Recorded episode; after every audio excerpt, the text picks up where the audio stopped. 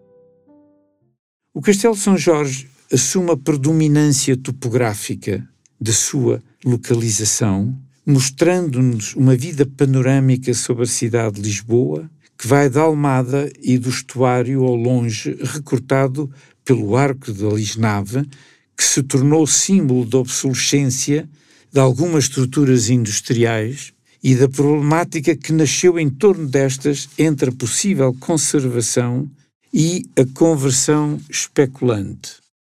A grande variação entre estes bairros e a diferença entre estes bairros não resulta apenas da forma como é construída das casas, ou dos palácios, ou das igrejas, ou dos monumentos, resulta sobretudo das características do espaço público, do espaço onde as pessoas circulam. Se as ruas são direitas, se se cruzam, como na Baixa Pombalina, se de repente desembocam numa praça, ou se as ruas são tortuosas, sinuosas e inclinadas, como no bairro de Alfama, numa situação muito menos racional e muito mais orgânica. Mas esta quadrícula, por exemplo, que aparece em toda a construção pombalina e que é claramente uma introdução do iluminismo, aparece também replicada, por exemplo, no bairro da Lapa ou em Campo de Ourique, que têm também uma gênese pombalina. De facto, esta predominância da percepção das cidades é, do ponto de vista do cidadão, mais perceptível na vivência do espaço público do que na vivência do interior das casas. O espaço público é, de facto, o espaço da cidadania, é o espaço da partilha e é o espaço do encontro entre os cidadãos. E a sua qualidade é fundamental para a qualidade de vida dos próprios cidadãos. E uma cidade, ou as várias cidades dentro de uma cidade, são exatamente isto: uma diversidade espacial fascinante que enquadra a vida coletiva em toda a sua riqueza e complexidade.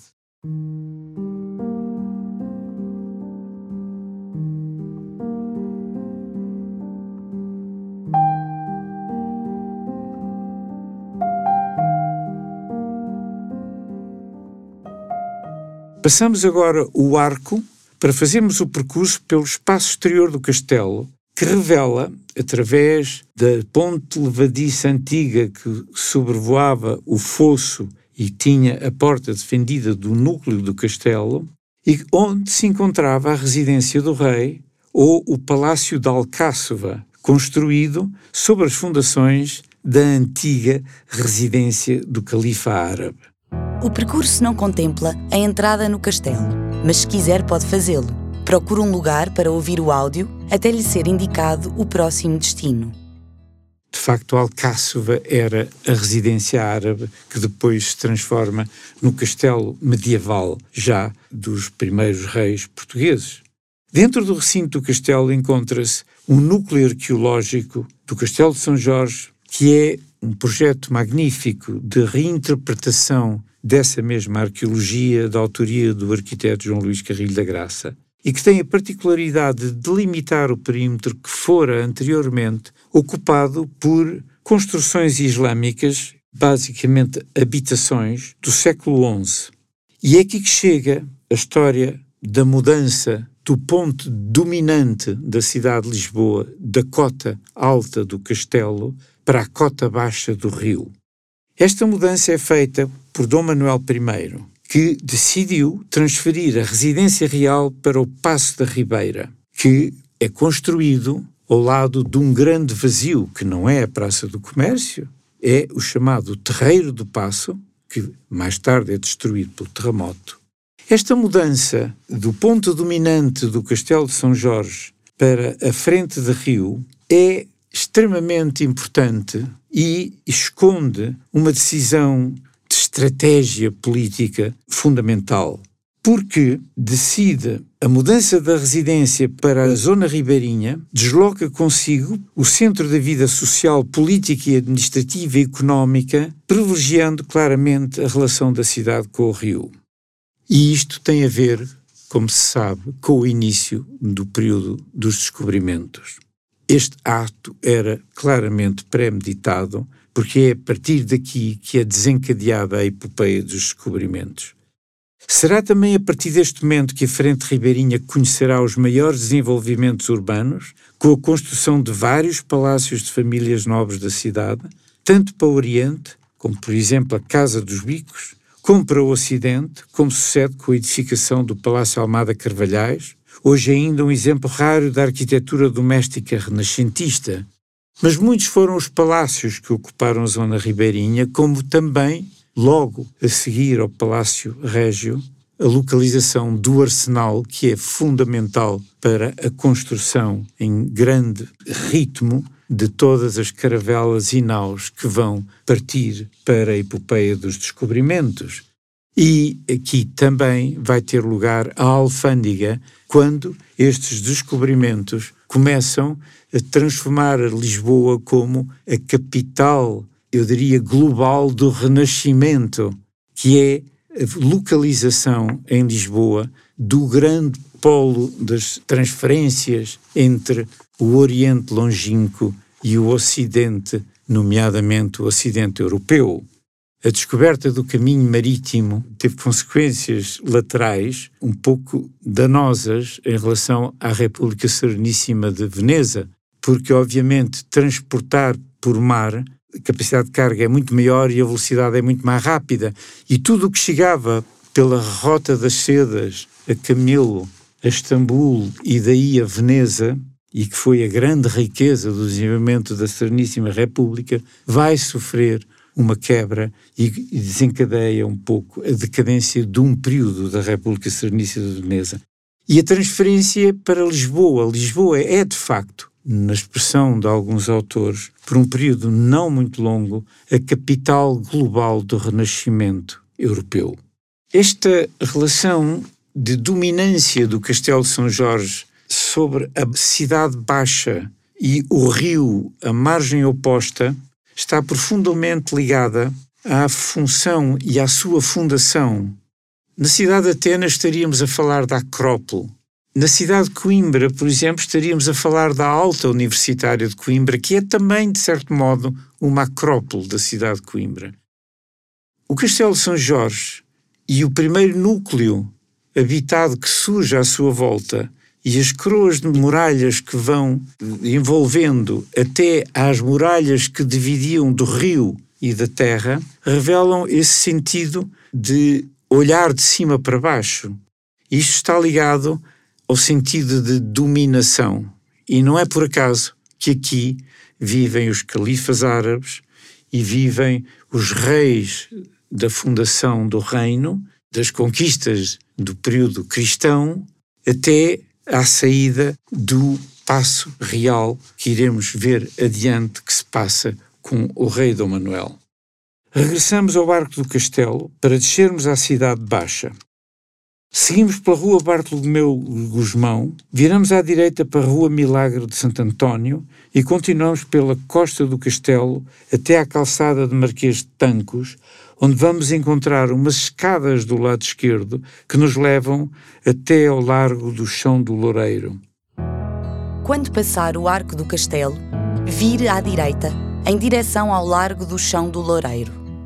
Agora faça pause e retome o áudio quando lá chegar.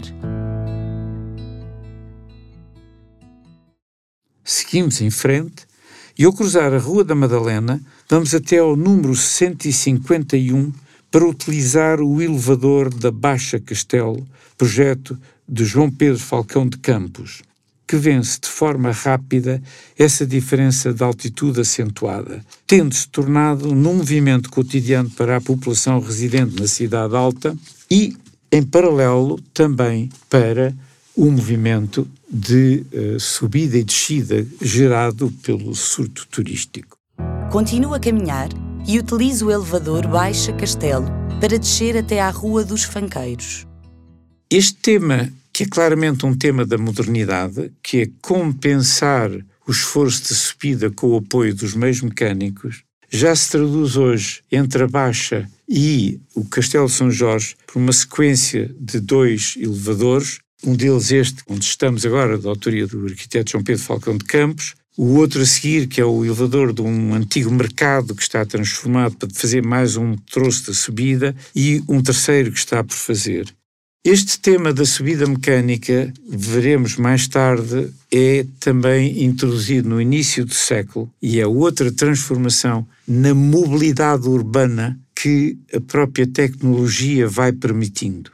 Mas essa transformação da modernidade, digamos, que começa com o iluminismo, é, sobretudo, a reconstrução após o terremoto. A Baixa de Lisboa, antes do terremoto de 1755, com exceção de alguns edifícios e igrejas, era uma área pouco habitável da cidade. Construída num terreno insalubre e pantanoso, propenso a inundações e sem infraestruturas sanitárias, Pode-se aqui relembrar que o esgoto é o vai-água que era lançado das janelas da cidade medieval. Esta cidade medieval, construída num terreno, como disse, insalubre e pantanoso, propensa a inundações e sem infraestruturas sanitárias, esta área infeliz era propícia a transformações de doenças e epidemias que atingiam a cidade repetidamente. Quando o arquiteto e engenheiro militar Manuel da Maia começou a discutir sobre a reconstrução da capital, após a sua quase total destruição pelo terremoto de 1755, referiu que não se tratava apenas de fundar uma nova cidade, mas de ligar esta nova cidade ao que restava da cidade antiga.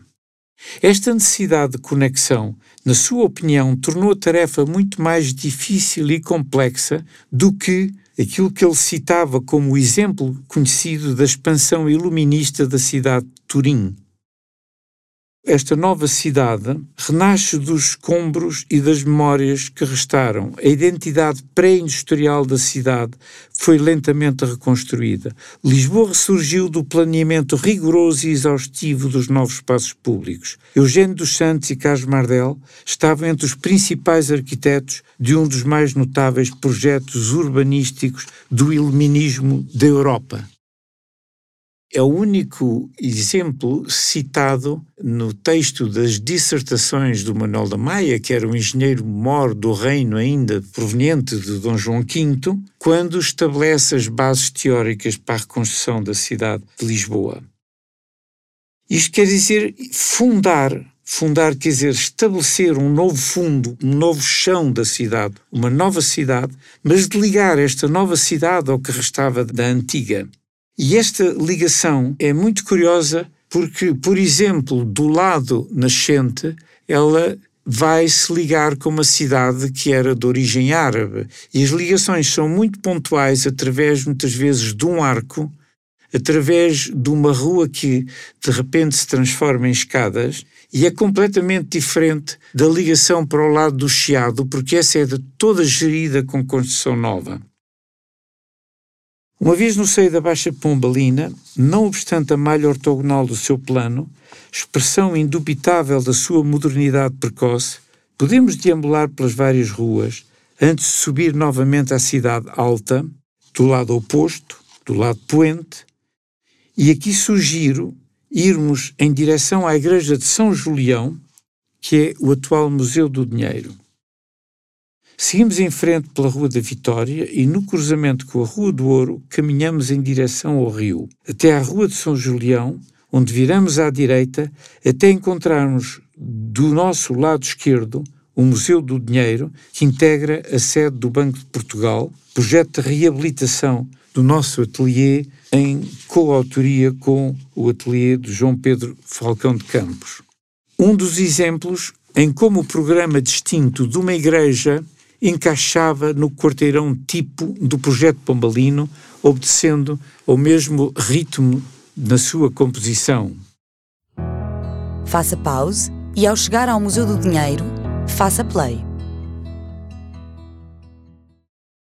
Neste edifício descobrimos igualmente um fragmento da história da cidade, quando em finais do século XIII, Dom Dinis mandou erguer uma muralha que atravessava esta área de forma a proteger a frente ribeirinha dos ataques vindos do mar, numa altura em que Lisboa era um importante centro económico e de comércio.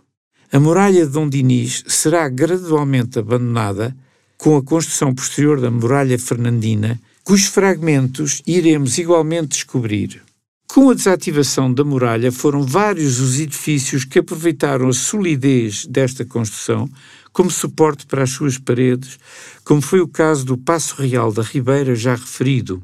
O terremoto de 1755 danificou quase por completo esta estrutura, permanecendo os poucos resquícios do dito Passo Real da Ribeira soterrados até à data da reabilitação deste quarteirão pombalino.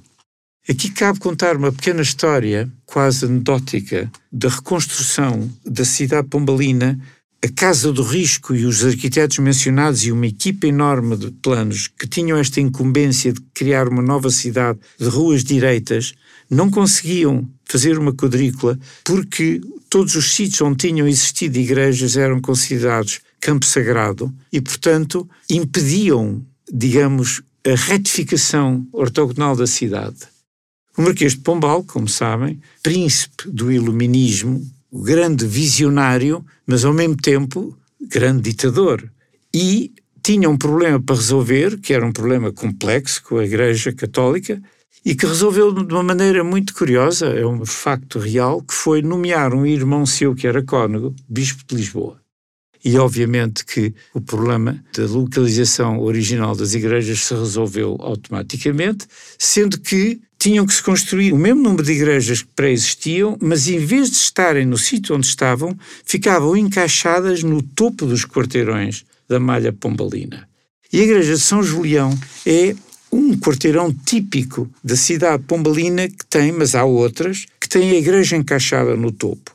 E esta igreja que é hoje, a igreja já estava desacralizada desde princípios do século XX, tinha tido um incêndio no final do século XIX, e já tinha sido comprada também pelo Banco de Portugal a certa altura, teve muito tempo, era uma garagem, era uma casa forte de parte dos lingotes de ouro da Casa da Moeda, ligada ao Banco de Portugal, e quando se fez este novo projeto, que resultou de um concurso, a igreja foi transformada no núcleo do Museu do Dinheiro. De facto, o projeto reabilita todo o quarteirão e é muito interessante, não faz parte da visita, mas se puderem voltar um dia a visitar o museu, é muito interessante porque este museu, para além do espólio e da igreja e da arqueologia que foi descoberta na igreja, revela a relação que existia entre o altar-mor e o pátio pombalino, que permitia a entrada de luz dentro do quarteirão, porque os quarteirões eram muito largos, e de arejamento do próprio quarteirão. Portanto, este projeto permitiu um pouco a reconstrução, a reabilitação da geometria e da vivência daquilo que era um pátio pombalino com a sua igreja no extremo. Continuando, e antes de subirmos até ao Chiado, seguimos em direção ao rio, passando pela Praça do Comércio e pelo Cais das Colunas, onde a cidade abraça o rio. A Praça do Comércio, antigo terreiro de passo, é o grande vazio da cidade compacta e a infraestrutura na frente d'água, a cidade finalmente transformada em filtro entre tudo quanto chega da parte do Império Marítimo e tudo quanto chega e parte do território interior simbolizado na Praça dos Restauradores. A Praça do Comércio enquadra-se genericamente na tipologia urbana das praças reais, cuja arquitetura e composição foram, no entanto, determinadas pela quadrícula do plano da Baixa Pombalina. Atravessa a Praça do Comércio em direção à Ribeira das Naus. Portanto, a história da cidade de Lisboa poder-se-ia contar através da sua relação com o rio. A evolução da forma urbana da cidade vai se adaptando a matrizes de construção e de espaço público que alternam entre a longitudinalidade paralela ao rio e a transversalidade ortogonal ao mesmo. A transição entre a longitudinalidade das plataformas e a ortogonalidade das edificações acaba por definir a matriz do assentamento construído, mas também dos espaços vazios entre as construções que constituem os sucessivos entrepostos. Nas plantas antigas da cidade de Lisboa, os dois grandes vazios urbanos eram, respectivamente, o Terreiro do Passo, o antigo nome da Praça do Comércio, e a Praça do Rocio, que fazia a ligação urbana à cidade que crescia para norte. e que só verá o seu desenvolvimento crescente no século XX com a abertura das avenidas novas num corredor que liga a frente do rio ao território do interior a norte. Após o terremoto, a nova cidade iluminista é desenhada a partir do espaço público para o espaço privado. Os edifícios são, de certo modo, a consequência da qualidade urbana requerida para a nova cidade do intercâmbio, do comércio e da mobilidade. Ao chegarmos ao rio, continuamos pela direita da marginal até à Ribeira das Naus, designação que em finais do século XV se utilizava para os estaleiros da construção naval que aí se localizavam. Recentemente foi requalificada num plano de autoria da PROAP, reforçando a ligação da cidade ao rio através do avanço da margem sob a forma de escadaria e a criação de várias zonas de estar propícias a um momento de pausa. O projeto reativa ainda os vários tratos presentes, desde a doca do Arsenal a pardões de varadouro importantes para a recriação deste espaço, revelando as diversas temporalidades. Continuamos para a Avenida da Ribeira das Naus até à Praça do Duque da Terceira para virarmos à direita e subirmos a Rua do Alecrim.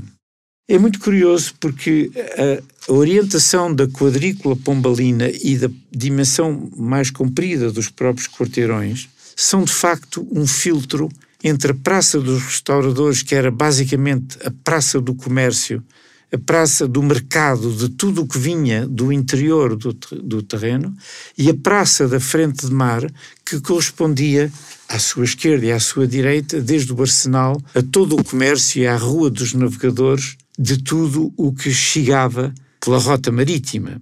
E, portanto, esta porosidade entre o interior e o exterior vai ser uma construção de toda a cidade pombalina que anteriormente era obstruída pelo tecido medieval que era todo ele labiríntico e não havia esta facilidade de acessos, nem esta facilidade de ventilação, nem este lado higiênico deste espaço público, que obviamente é uma evolução muito importante na higienização das cidades, ou seja, na reação das cidades a toda a história das pestes, das pandemias ou das epidemias que vão formatando as próprias cidades um pouco à medida que evolui a própria medicina pública.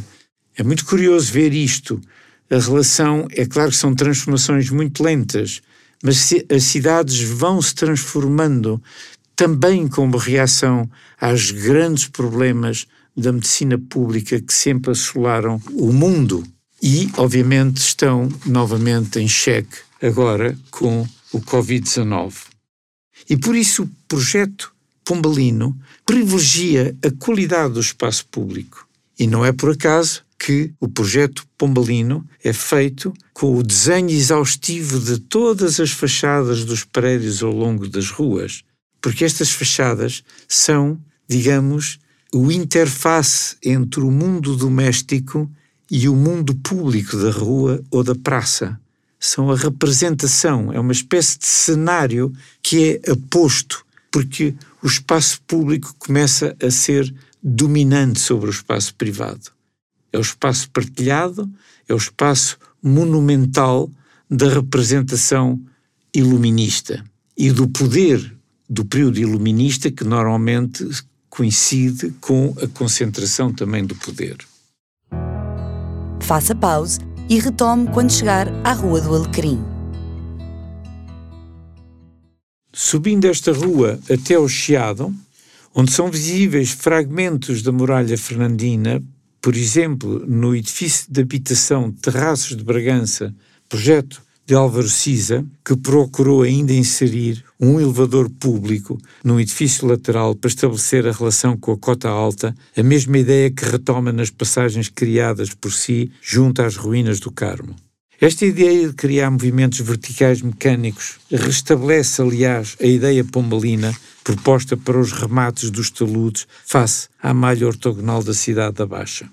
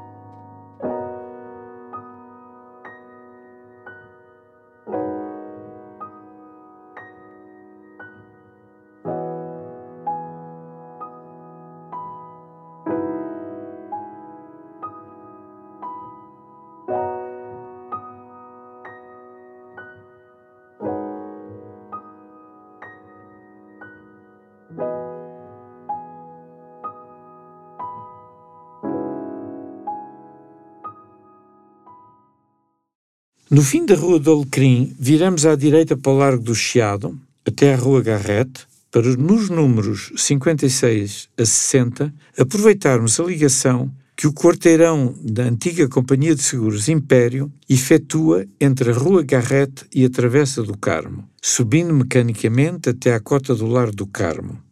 A intervenção permitiu tornar visíveis a cabeceira e a torre cineira da Igreja do Sacramento de 1772 até o momento da intervenção imperceptíveis, reativando igualmente a memória dos percursos pré-pombalinos que atravessavam estes quarteirões. Certifique-se que acede ao Largo do Carmo pelos números 56 a 60 da Rua Garrete. Agora faça pause no áudio e retome quando chegar ao Largo do Carmo. Já no Lar do Carmo, podemos admirar as ruínas do Carmo como a cicatriz viva do terremoto de 1755. A igreja do convento do Carmo era o principal exemplo da arquitetura gótica na cidade de Lisboa. Contornando o convento do Carmo pela direita, seguimos em frente pelos percursos dos terraços do Carmo, o último fragmento do projeto de reabilitação do Chiado após o incêndio de 1988, da autoria de Álvaro Siza. Quando chegar aos terraços do Carmo, pare a escutar o áudio. Continuando em frente até ao topo do elevador de Santa Justa, podemos observar toda a Baixa Pombalina vista dos telhados do lado esquerdo vemos a Praça dos Restauradores, do lado direito vemos a quadrícula pombalina até ao rio. Este miradouro está no topo de uma torre metálica que tem a ver com o elevador de Santa Justa, construído na transição do século XIX para o século XX por um português de ascendência francesa chamado Raoul Meunier de Ponsard, que trabalhou com o engenheiro Eiffel e depois trouxe da Suíça toda a tecnologia da subida mecânica, que vão desde os funiculares até às carmalheiras e aos elevadores verticais, e desenhou, construiu e explorou o elevador de Santa Justa. O elevador de Santa Justa é uma torre que está no final da Rua da Vitória, que é uma rua pombalina.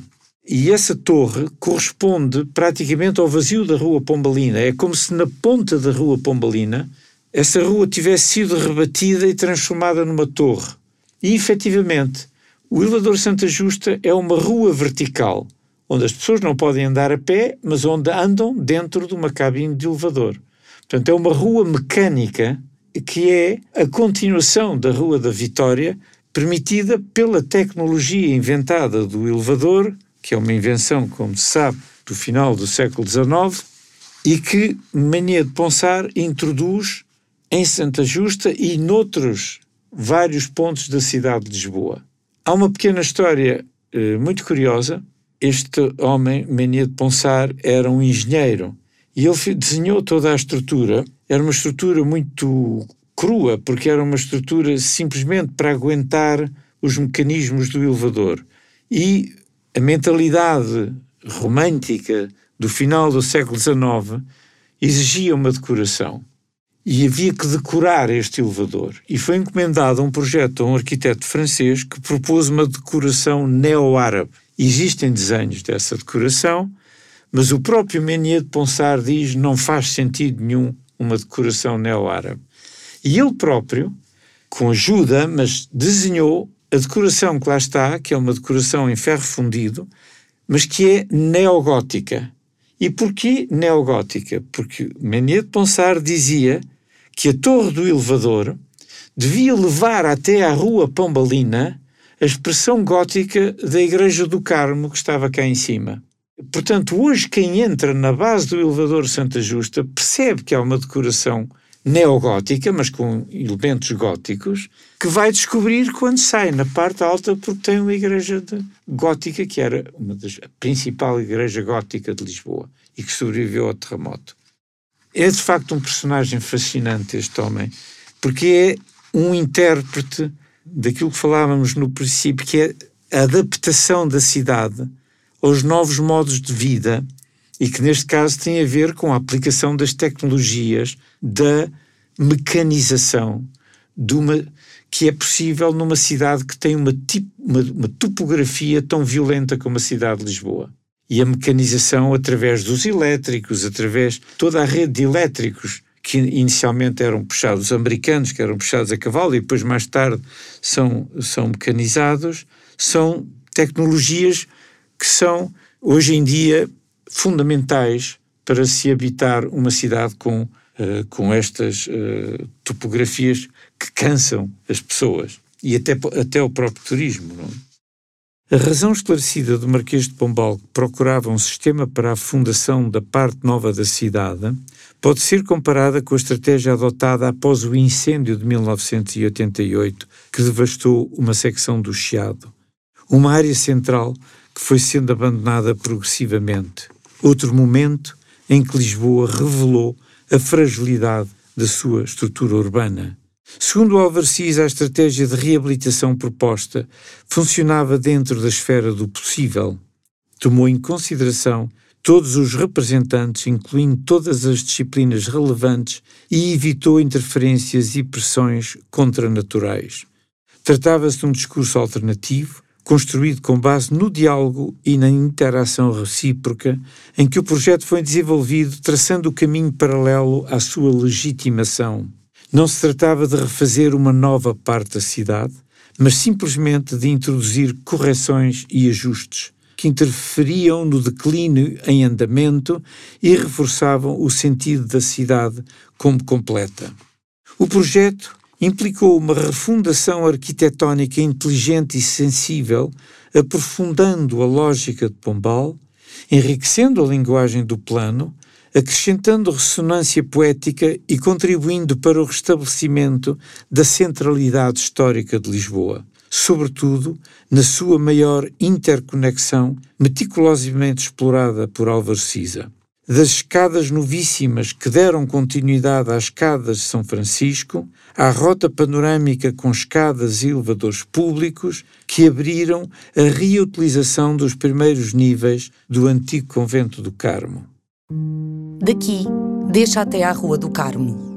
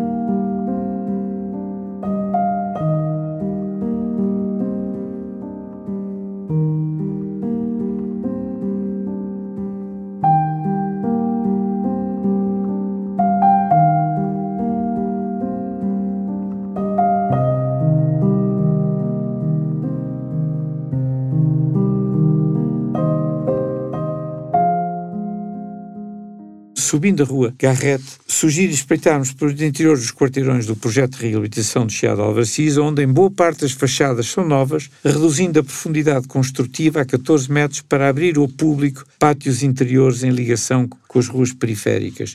Esta operação, que usa a perfuração urbana em pequena escala, gera uma nova porosidade urbana que valoriza um particular microambiente propício a outros usos mais serenos. Álvaro Cis introduz diversos momentos de foco poético claramente voltados para o aprimoramento do legado deixado por Pombal. Continuamos a subir a Rua Garrett em direção à entrada do metro Baixa Chiado, localizado no Largo do Chiado. Escuta o áudio enquanto caminha até à entrada do metro. A destruição mais eficaz é o abandono puro e simples. Quando se desliga a vida das estruturas construídas das cidades, estas entram em ruína. Isso é muito visível em determinados setores históricos da cidade de Lisboa, como a Baixa, e hoje contagia praticamente quase todos os velhos centros urbanos deste país. Nos últimos anos assistimos ao fenómeno do centro da cidade em clara perca e ao aparecimento de uma nova Lisboa pujante na zona da Expo.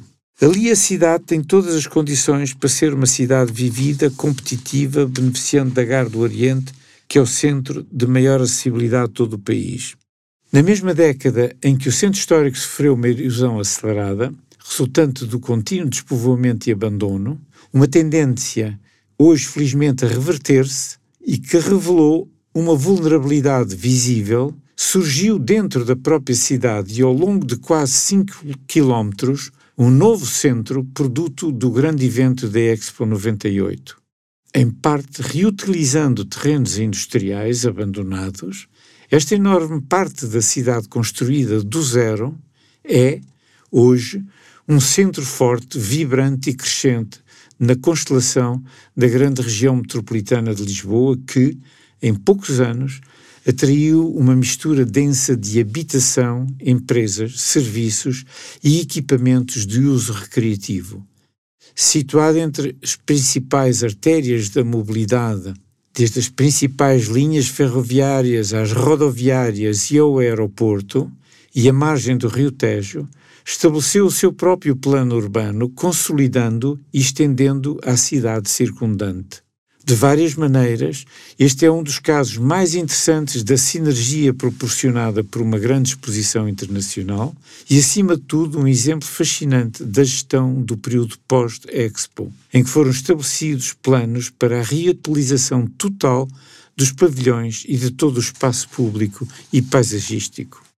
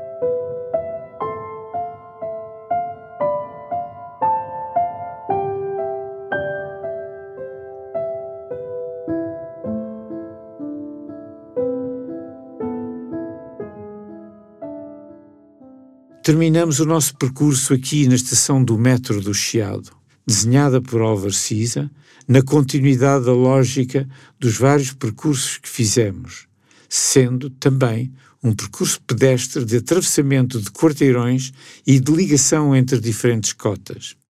Quem desejar poderá apanhar a linha verde do metro e mudar para a linha vermelha na estação da Alameda, em direção à estação do Oriente, para visitar a área oriental da cidade. Mesmo sendo uma área resultante de um plano de urbanização recente, esta convida igualmente a uma descoberta errante e restitui a experiência da proximidade da cidade ao rio sobre outras formas de apropriações possíveis.